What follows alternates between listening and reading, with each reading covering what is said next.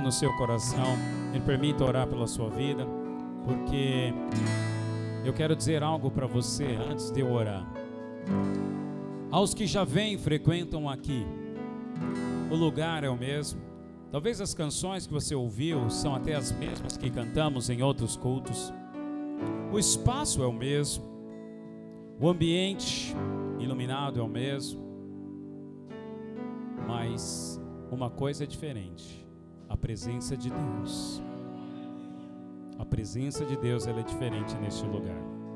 E você que está aqui nos visitando, saiba que Deus tem uma mensagem para o seu coração. Você não veio aqui apenas como um convidado, como visitante. Você veio porque Deus tem um plano na sua vida. E Ele quer falar ao seu coração. Amém? Então receba essa oração agora. Que eu quero fazer pela sua vida. Porque o que eu tenho para compartilhar com você hoje eu creio que Deus vai estar falando muito forte ao seu coração. Já falou ao meu ao preparar a mensagem. E eu quero apenas ser um porta-voz agora para você. Amém? Pai, muito obrigado, Senhor, por tua doce presença neste lugar. Deus, o pregador é o mesmo. Os membros da equipe de música são os mesmos, o espaço é o mesmo, mas a tua palavra, Senhor, ela não é a mesma. A tua palavra é espírito, é vida, é ela que transforma, é ela que gera vida, é ela que cura, que restaura, que renova. Por isso, Senhor, nos aconselha nesta noite através da tua palavra. Ó Deus, através da oração, do louvor e da adoração, a tua presença é palpável neste lugar. Agora, Senhor, queremos ouvir o teu conselho através da tua palavra. E eu oro abençoando os meus irmãos. Pai, que cada coração ouvinte neste lugar, ó Deus, possa receber essa palavra, essa boa palavra, ó Deus, que venha como semente, ó Deus, ser plantada em cada coração. Também oro, Senhor, para que enquanto eu falar, ó Deus, o coração de cada um venha queimar, venha incendiar, venha, Senhor, ativar os dons, venha ativar a fé. Oh Espírito Santo, o Senhor pode fazer isso, pois não é a minha eloquência, não é a minha voz, mas é o Senhor, é o poder sobrenatural do Senhor fazendo, ó Deus, trabalhando na vida de cada um. E cada homem, mulher que aqui veio nesta noite, o Senhor tem um plano. E eu quero apenas pedir ao Senhor permissão e graça para poder cooperar neste plano. Em nome de Jesus, fala conosco, nos abençoe com espírito e revelação e dê sabedoria mais uma vez. Em nome de Jesus. Amém e amém. Glória a Deus. Vamos dar uma, palma, uma salva de palmas a Jesus. Amém, irmãos? Glória a Deus. Obrigado, equipe. Obrigado. Glória a Deus. Pegue a sua Bíblia, convido você. Abra comigo no Evangelho de João, no capítulo 18. Hoje é noite de ceia, aleluia. Então, logo após a mensagem, a oração, nós vamos celebrar a ceia, compartilhar do pão e do cálice do Senhor. Celebrar porque Ele vive. Porque Ele vive, podemos crer no amanhã. Na sexta-feira, na sexta-feira foi dias de trevas, escuridão, mas no domingo Ele ressuscitou. E esse entrega aos soldados, ser morto, crucificado. Esse era o plano de Deus. Amém? Então, João capítulo 18, ele narra assim: Tendo Jesus, verso 1, tendo Jesus dito essas palavras, dito essas palavras, saiu juntamente com seus discípulos para outro lado do ribeiro Cedron, onde havia um jardim, e aí entrou com eles. E Judas, o traidor, também conhecia aquele lugar, porque Jesus ali estivera muitas vezes com seus discípulos. Tendo, pois, Judas recebido a escolta, e dos principais sacerdotes e dos fariseus, alguns guardas chegou, alguns guardas chegou a este lugar com lanternas, tochas e armas. Sabendo, pois, Jesus todas as coisas que sobre ele haviam de vir, adiantou-se e perguntou-lhes: A quem vocês buscam? E responderam-lhe: A Jesus, o Nazareno. Então Jesus lhe disse: Sou eu. Ora, Judas, o traidor, estava também com eles. Quando, pois, Jesus lhes disse: Sou eu, recuaram e caíram por terra. Jesus de novo perguntou: A quem vocês buscam? Responderam: A Jesus, o Nazareno. Então lhes disse Jesus: Já vos declarei que sou eu. Se é a mim, pois que buscais, deixa, deixa ir estes. Esses eram os discípulos. Ou seja, Jesus estava se entregando. Olha, eu sou Jesus, deixa os meus discípulos livres. Sou eu que vocês vieram buscar, então me levem. E aí, verso 10. Então, Simão Pedro puxou da espada que trazia, puxou da espada que trazia, e feriu o servo do sumo sacerdote, cortando-lhe a orelha direita. E o nome do servo era Malco. Mas Jesus disse a Pedro: Mete a tua espada na bainha, não beberei porventura o cálice que o Pai me deu? Diga amém. Glória a Deus. Graças a Deus por essa palavra. Pode sentar. Amém. Aleluia. Irmãos, no texto e todo o contexto, Jesus, ele tinha, ele andava com seus discípulos, ele orava pelos discípulos, em João 17 fala da oração que ele fez pelos discípulos. Lá em Lucas fala da oração que Jesus fez pela vida dele. E os discípulos estavam assistindo. Jesus chamou esses discípulos para estarem com ele, orando. E quando Jesus voltou da oração, ele encontrou os discípulos dormindo.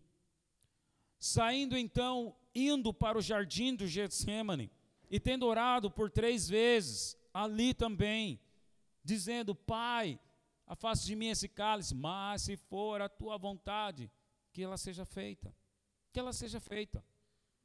Jesus orou, os discípulos ouviram essa oração. Alguns ouviram, outros nem ouviram, porque o texto fala que eles estavam dormindo. Aí Jesus levanta, depois de orar pelos discípulos, ele volta-se ao jardim e ele vê a multidão vindo. Presta atenção que momentos antes Jesus tinha feito a oração: Pai, afasta de mim esse cálice. O que é o cálice? É a vontade de Deus. Diga para a pessoa que está do seu lado assim: ó, Deus tem um cálice para você. Dê um cálice. Irmãos e irmãs, entenda que cálice é a vontade dele.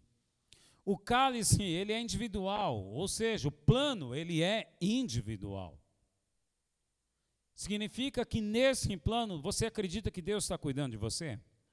Eu acredito. O plano de Deus é cuidar de nós. Jesus ele ora por três vezes, ele fala: Pai, afasta de mim esse cálice. Todavia que seja feita a tua vontade e não a minha. Os discípulos então ouvem essa oração, estão lá dormindo. Depois Jesus ora pelos seus, pelos seus discípulos e agora chega a multidão.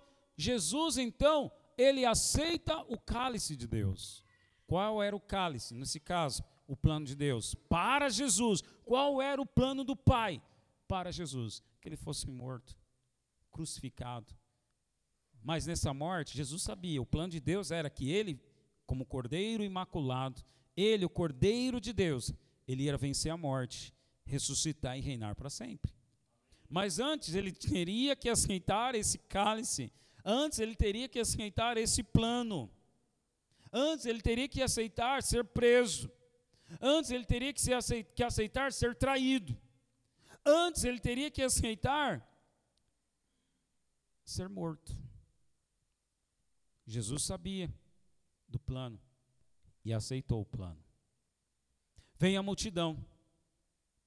A multidão vem com paus e pedras. Em outros evangelhos fala, vem com paus e pedras. Jesus nem espera a multidão. Jesus se adianta e fala: Quem vocês estão buscando? E a multidão fala: Jesus Nazareno. Mas olha só que interessante. A multidão foi atrás de Jesus. Jesus se apresenta a eles. E a multidão responde: Viemos atrás de Jesus. Só que Jesus tem que se apresentar dizendo que é ele, porque Jesus e os discípulos eram tão iguais, irmãos. Os discípulos imitavam a Jesus no comportamento, nas orações, no trato, que a multidão já não sabia quem era quem. Então, por isso, até Judas, num dos evangelhos, diz que Judas combinou. Ó, oh, aquele que eu der o beijo é este o Jesus. Então a multidão, os soldados, os religiosos judeus não sabiam quem era Jesus. Viram Jesus realizando milagres, multiplicando pães, mas não conheciam a Jesus como pessoa, não sabiam discernir quem era Jesus. E então Jesus se apresenta: É eu? Vocês vieram buscar a mim? Então sou eu. Pode me prender, mas deixe os meus discípulos em paz. Jesus está se apresentando e dizendo: Olha, me prendam. Em outras palavras, ele está dizendo que se cumpra o plano de Deus. Mas aí, você leu comigo, e a história só estou retratando para poder fazer um desenho na tua mente do que eu vou falar hoje. Depois de Jesus, ao orar no Getsemane, o plano de Deus ele aceita, ele se entrega para que o plano de Deus fosse cumprido os discípulos que estavam ali atrás, um deles se levanta, Pedro, ele carregava uma espada, porque diz a Bíblia, ele puxou da espada que ele trazia. Puxando a espada, não era um canivete, não era uma faca, uma espada. Então isso chamava atenção. Puxando a espada, ele foi lá e cortou a orelha do servo, do sumo sacerdote, do ajudante do sacerdote do templo. Ele foi lá e.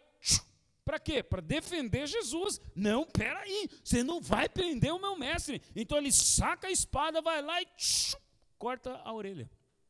Jesus afasta Pedro, pega a orelha de Malco, recoloca a orelha e diz o seguinte para Pedro: Ei, Pedro, aqui João escreveu assim: Pedro, peraí, guarda, guarda esta espada, guarda a tua espada.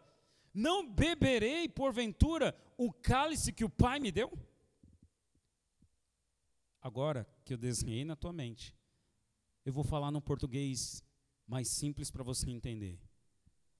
Jesus diz assim para Pedro: Pedro, para de atrapalhar o plano de Deus e guarda a tua espada.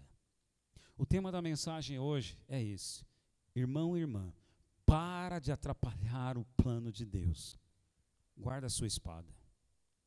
Você sabia? Deus tem um plano. Todo mundo fala, Deus tem um plano. Eu confio no plano. Mas será que você não está atrapalhando esse plano que Deus tem para a sua vida? Porque no texto a história ela mostra justamente isso. Pedro está atrapalhando o plano de Deus. O fato é, Pedro não sabia qual era o plano do Pai para Jesus. Por que, que ele não sabia? Jesus sabia. Jesus sabia qual era o plano. Então vamos lá. Eu não vou atrapalhar o plano de Deus se eu souber qual é o plano e aceitar o plano. Se eu não souber qual é o plano, eu vou fazer de tudo para tentar ajudar. Pedro está tentando ajudar Jesus. Quantos de nós também não ajudamos ou queremos ajudar a Deus? É sobre isso que eu quero falar com você. Por isso, abra o seu coração. Porque esse ano de 2024 está profetizado sobre nossas vidas. É um ano de portas abertas. É um ano de plano de Deus se cumprir na sua vida. E eu tenho esse recado de Deus para você. Para de atrapalhar o plano de Deus, filho. Para de atrapalhar o plano de Deus, filha. Para. Vamos lá. Como é que eu não atrapalho? Então eu já deixei para você. Você atrapalha quando você não conhece o plano. Então, se você não conhece, vai fazer de tudo um pouco achando que é a vontade de Deus. Olha só, achando que é a vontade de Deus. Mas como você não conhece, então você vai pelas suas emoções. Enquanto está dando tudo certo, ah, só pode ser de Deus.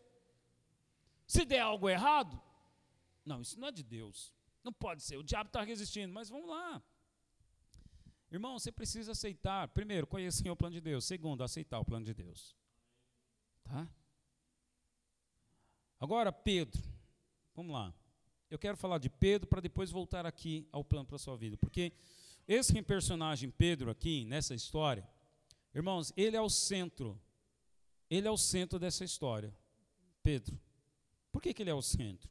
Porque Jesus já conhecia o plano, Jesus aceitou o plano, Jesus está se entregando para que o plano se cumpra, mas Pedro vai atrapalhar. Pedro aqui é eu e você. Pedro aqui eu e você na história. Irmãos, Pedro carregava uma espada. E Jesus está treinando os discípulos para ser guerreiros, para serem guerreiros, ou para serem discípulos dele, ensinando a palavra como profeta. Espera aí. Vamos lá. Se nós somos uma igreja aqui, vamos trazer para nós, tá? Pedro estava com uma espada. Mas vamos trazer para nós. Nós somos uma comunidade de irmãos. OK? Aí a gente vai para uma célula. Vamos fazer uma célula, vamos fazer uma reunião, vamos lá na casa do Davi e da Stephanie. Só ilustração. Aí chega o Cícero com uma arma no meio dos irmãos. E não é uma arma que ele guarda assim no bolso. Não, é uma metralhadora. Então todo mundo está vendo. É comum isso? O irmão Cícero? Vamos lá, o irmão Pedro era pescador. Pescador não leva espada. Pescador leva vara, rede. Peraí, então todo mundo viu a espada que Pedro levava? Ninguém perguntou? Nem Jesus perguntou, Pedro, para onde você vai com essa espada? Nem Jesus perguntou. Olha que interessante. Deus vê coisas que você carrega. E que você, irmãos, está claro, Pedro levou essa espada com um propósito. Era para guerra. Era para guerra. Ninguém leva uma espada se não for para guerrear. Então Pedro estava pronto para uma guerra. Só que a guerra, Paulo, o apóstolo, escreve lá em Efésios 6 que a nossa guerra hoje não é contra carne e sangue, mas é contra espíritos da maldade, principados e potestades que guerreiam contra as nossas vidas. Então Jesus orou, mostrou para eles: olha, mas Pedro não entendeu, ele estava achando que ainda era na força do braço, por isso ele levou a espada. Agora, por que Pedro levava essa espada, irmãos? E é interessante, vamos lá, primeiro, como eu disse, Pedro é o centro dessa história. Quem era Pedro? Pedro era um pescador, era um empresário do ramo de pesca, ok? Era um pescador bem sucedido e experiente. Pedro também era uma pessoa, sabe, que largou tudo para seguir a Jesus. Pedro era um empresário do ramo de pesca. Passa um jovem filho de José e fala: Ei, você, deixa sua, sua rede, vem e me segue. Do nada. Então Pedro, ele tinha um coração assim, aberto para obedecer. Ele se entregou, falou: Vou seguir. Alguma coisa ele tem. Pedro, em outros momentos, foi ele que falou quando Jesus perguntou: Quem diz a multidão que eu sou? Pedro falou: Tu és o Cristo, o Filho do Deus vivo. Pedro foi esse. Pedro foi aquele que, quando ele estava ali no lago da Galileia, que é um, diz mar da Galileia, mas na verdade é um lago como se fosse uma represa, estavam de noite, meio de, tem uma, tinha uma serração, e eis que ele vê, todo mundo vê um vulto e se assusta. E Pedro diz: Jesus, se é, tu, se é o Senhor mesmo, me manda terei, ir aí contigo. E Jesus diz: Vem, Pedro. Pedro é aquele que vai andar sobre as águas.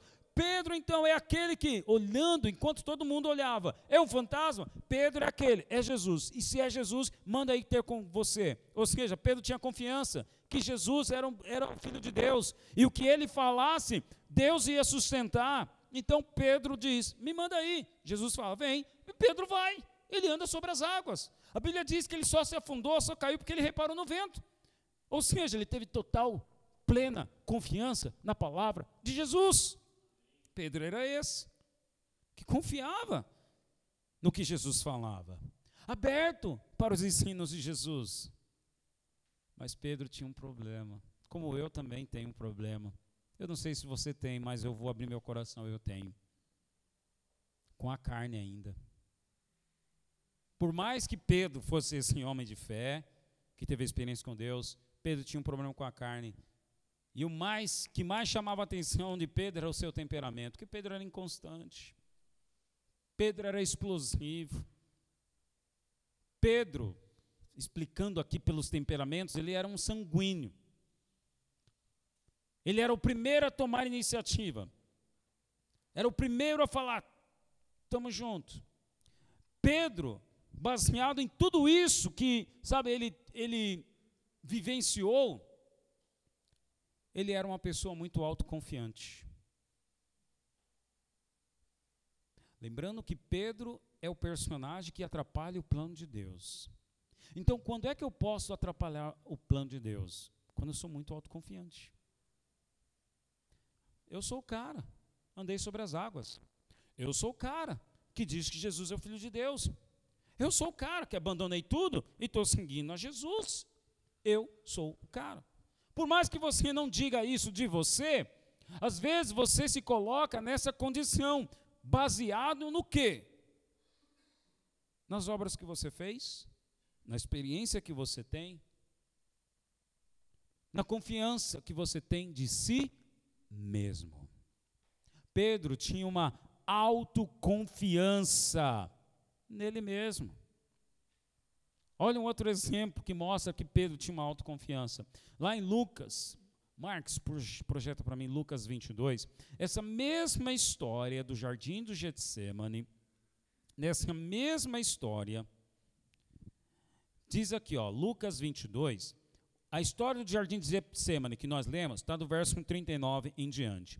Mas lá no verso 31 a 34, Jesus, ele fala para Pedro: Ô oh Pedro, Satanás reclamou para vos peneirar você como trigo. Jesus orava pelos discípulos, Jesus orando por eles, eu estou no verso 31, Marcos, obrigado. Jesus orando pelos discípulos, ele tem uma palavra de revelação. Imagina, eu chego para você, Davi, e falo: Davi, olha, eu tenho uma palavra para você. Satanás está preparando um plano para peneirar você, para mostrar, para resistir você e para colocar você em vergonha. É essa palavra que Jesus está dizendo para Pedro. Imagina se eu chego para Davi e falar isso. E aí, Davi, o que, foi a resposta de Pedro? Que isso, Jesus? Jesus, não, estou contigo até a morte. Agora vamos contextualizar aqui. O Davi fala: Não, que isso? Eu oro todos os dias, pastor. Jejuo todas as quartas-feiras. Sou fiel no dízimo. Nunca caí em tentação esse lado. O diabo, ele que se vê comigo.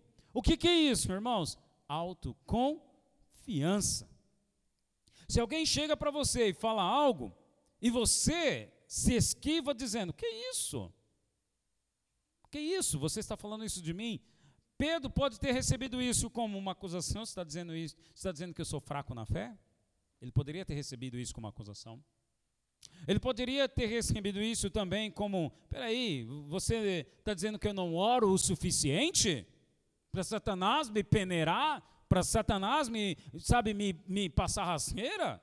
Pedro poderia se colocar nessa situação, mas não. Pedro se colocou no seguinte: não, estou contigo, Jesus, estou contigo, eu estou contigo, vamos lá. Mas aí Jesus novamente fala: Pedro, antes do galo cantar, você vai me trair, cara. Qual que deveria ser a postura de Pedro? Pô, Jesus, sério? Você orando, teve essa palavra por mim? Então, por favor, me ajude em oração. Eu me coloco, me coloco, deixa eu me ajoelhar agora aqui na cela. Orem por mim então. Ore por mim. Eu aceito a palavra. Eu aceito a condição da palavra. Sabe, irmãos, existem muitos profetas, mas existem também muitas profetadas. A Bíblia diz que você nunca deve julgar o profeta. Você deve julgar a profecia. E como é que é julgar a profecia? É discernir se ela é de Deus para você ou não. Mas enquanto eu estiver na, estiver na minha arrogância ou me justificando, eu não vou enxergar como sendo de Deus. Pedro está cheio de si e não aceita a palavra de conhecimento. Não aceita o conselho ou direção de Jesus. Irmão, vamos fazer diferente nesse ano. Aceite. Quando alguém vier te corrigir, quando alguém te der um conselho, quando alguém te der uma direção, quando alguém te der uma palavra, o que você deve fazer? Se coloque pelo menos na condição humilde. Olha, ore por mim então. Ore por mim, nesse sentido, por esta área. Olha, ore por mim, aceite o conselho, aceite a direção. Pedro, então, é essa pessoa cheia de si, cheia de si. Por que Pedro atrapalhou os planos de Deus? Porque ele era cheio de si. Por que Pedro atrapalhou os planos de Deus? Porque ele era um sujeito que não orava. Ele não orava. Marx, é, Lucas 22, ainda o verso 39. E saindo foi como de costume Jesus para o Monte das Oliveiras, os discípulos o acompanharam. Chegando ao lugar escolhido, Jesus lhe disse: Orai para que não entreis em tentação. Verso 40, obrigado. Orais, ele está ali com os discípulos. Jesus está dizendo no jardim do Getsemane: Orais para que não entrei em tentação.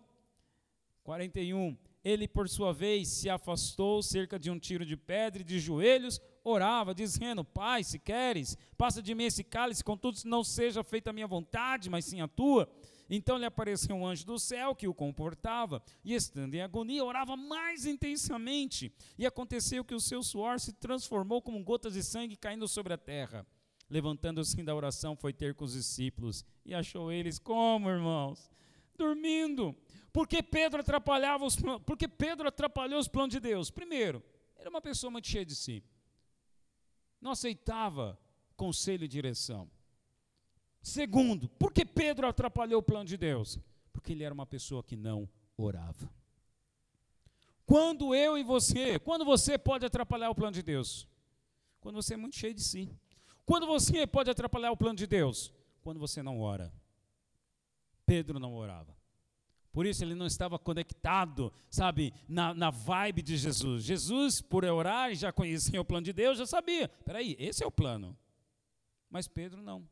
Pedro simplesmente não orava. E irmãos e irmãs, oração não é um ritual. Oração não é um ritual. Oração é uma conversa.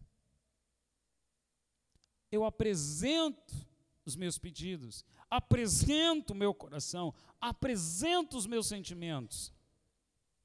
Existe um momento do dia em que eu tenho um momento do dia de oração. E o restante do dia eu converso com Deus. É uma conversa. Converso com Ele no ônibus, que eu pego eu fretado. Converso com Ele quando eu estou ali no trabalho. Converso momento de oração como esse que Jesus está fazendo. Jesus convidou os discípulos para um momento de oração. Vamos ali orar comigo. Esse é um momento de oração. Então, momento de oração, irmãos, você talvez, olha, eu estou dizendo de mim, eu só tenho um momento durante o dia. O restante eu falo com Deus. E às vezes você nem fala com Deus e nem tem um momento de oração. Como é que você vai conhecer os planos de Deus? Não conhecendo os planos de Deus, você vai atrapalhar os planos de Deus para a sua vida. Aí como é que você vai agir? Você vai agir como Pedro, no impulso, sacando a espada, porque o fato de eu não orar, quando eu oro, eu me encontro com a glória de Deus. E a glória de Deus me transforma. Mas quando eu não oro, eu não conheço os planos de Deus. Eu não me encontro com a glória de Deus. E a glória de Deus não me transforma. Então o que, que vai prevalecer? Meu sentimento, meu temperamento, meu jeito de ser. O que prevaleceu no momento que Jesus foi preso? Foi o jeito de ser de Pedro. O que, que é carregar a espada? A espada ali era literal, era uma espada, um metal, mas ela também, ela passa uma mensagem para nós. Irmãos, irmão e irmã, quando você não ora, você passa a ser uma pessoa que só ataca os outros. Você só ataca. E ainda justifica. E o ataque, irmãos, é com palavras. O ataque é julgando. O ataque é falando mal do outro. O ataque é deixando, evitando a outra pessoa. Para de atacar o próximo. Se você orar pela vida daquele ou daquela, você vai perceber que Deus ele quer mudar é o seu coração. Não é o próximo, mas é você. Deus quer tocar, quer mudar o seu jeito de ser. E eu garanto para você que quanto mais você orar, quanto mais você estiver próximo dele, você vai ficar uma pessoa bem melhor. Mas bem melhor. O interessante é que lá, né, em João 18, nós lemos, e aqui em Lucas 22 está a mesma palavra. O Marx, projeta aí o Lucas 22, mas o verso 51, por favor. Vamos ver se está na NVI. Tá, show de bola. Lembra que lá em João 18 nós lemos, João escreveu, Jesus falou para Pedro: guarda a tua espada, guarda essa tua espada, para de atacar. Mas aqui Lucas, ele escreveu outra coisa. Qual é a palavra que te chama a atenção aqui? Hum? Basta. Jesus está falando para você. Basta, chega. Para de agir na carne. Para de atrapalhar os meus planos. Para. Chega. Estamos começando um novo ano. Você vai repetir? Vai fazer tudo de novo? Chega! Eu preparei essa mensagem em oração pela sua vida. Para que esse ano 2024, estamos começando um ciclo como igreja, não seja de novo a mesma coisa. O que foi em 2023 não pode se repetir na sua vida. Vamos dar um basta. Dá um basta, irmão. Para de atacar. Para de ser cheio de si. Para de ser uma pessoa que não ora. Comece a orar. Comece a falar com Deus. Nós temos, como igreja, nós temos como comunidade, nós criamos um ambiente para você ser mais parecido com Jesus. Nós temos as quartas-feiras, nossa, sala de oração, para você orar. É o momento de oração para você vir falar com Deus, orar pelo outro, receber a oração do outro. É uma vez na semana. No culto, nós estamos aqui nesse ambiente, o ambiente te empurra.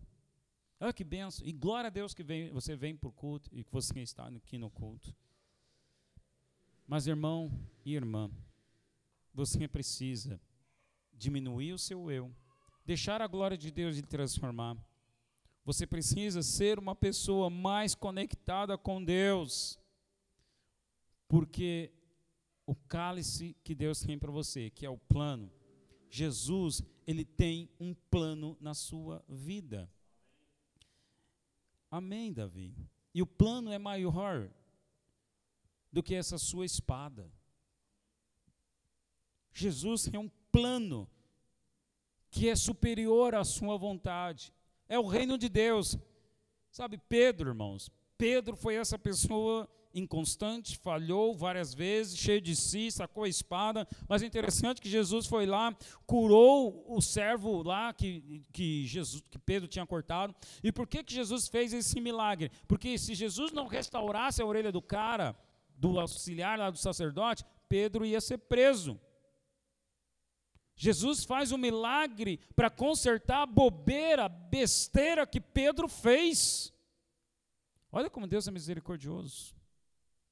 Ainda que você atrapalhe os planos de Deus, Deus está ali no caminho, corrigindo, consertando tudo o que você está fazendo, pegando todos os cacos de vidro que você deixou cair, os copos que você deixou cair. Jesus está consertando, Jesus está atrás de você, porque Ele tem um plano para a sua vida. Mas acredite, Jesus tem um plano para a sua vida. Jesus tem um plano para a sua casa. Jesus tem um plano para a sua vida. Jesus tem um plano para o seu relacionamento. Jesus tem um plano para o seu ministério. Agora, esses planos incluem dores. O plano de Deus inclui dias de trevas. O plano de Deus para a sua vida inclui dias de perdas. O plano de Deus para a sua vida inclui dias de batalhas, e batalhas essas que às vezes você vai perder. É o plano de Deus. O plano de Deus não pode ser com espada. A sua luta é em obediência. A luta que você está travando é para obedecer. Confiar no plano de Deus é obedecer é dizer: Deus, o Senhor está no controle da minha vida. Eu vou obedecer.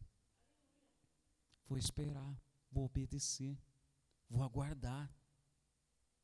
Deus, essa pessoa difícil, Deus, tal pessoa, ao invés de atacar, Deus, eu oro por ela. Deus, estou esperando a restauração do meu relacionamento. Deus, eu confio no Senhor. Deus, eu estou esperando, sabe, as portas se abrindo para o meu ministério. Eu confio no Senhor, espero no Senhor e vou obedecer. Deus, estou esperando o Senhor me fazer prosperar no trabalho, na minha empresa. Eu vou obedecer, vou esperar, vou confiar no Senhor. Não vou mais atrapalhar. De atrapalhar, irmão aceita o cálice que Deus tem para a sua vida. Amém? Vamos colocar em pé, vamos orar. A lição de Pedro nessa história é muito clara. Confie nos planos de Deus, busque a orientação dele através de oração e evite agir precipitadamente. O cálice que o Pai te dá pode ser difícil de beber, mas confiar em Deus ao confiar em Deus, podemos encontrar paz e direção, mesmo nas situações mais desafiadoras. Feche seus olhos. Pai, a oração de Jesus é modelo para nós. Afasta, Senhor, esse cálice do sofrimento, da espera, da angústia Afasta, Senhor, esse cálice, mas que seja feita a tua vontade. A tua vontade.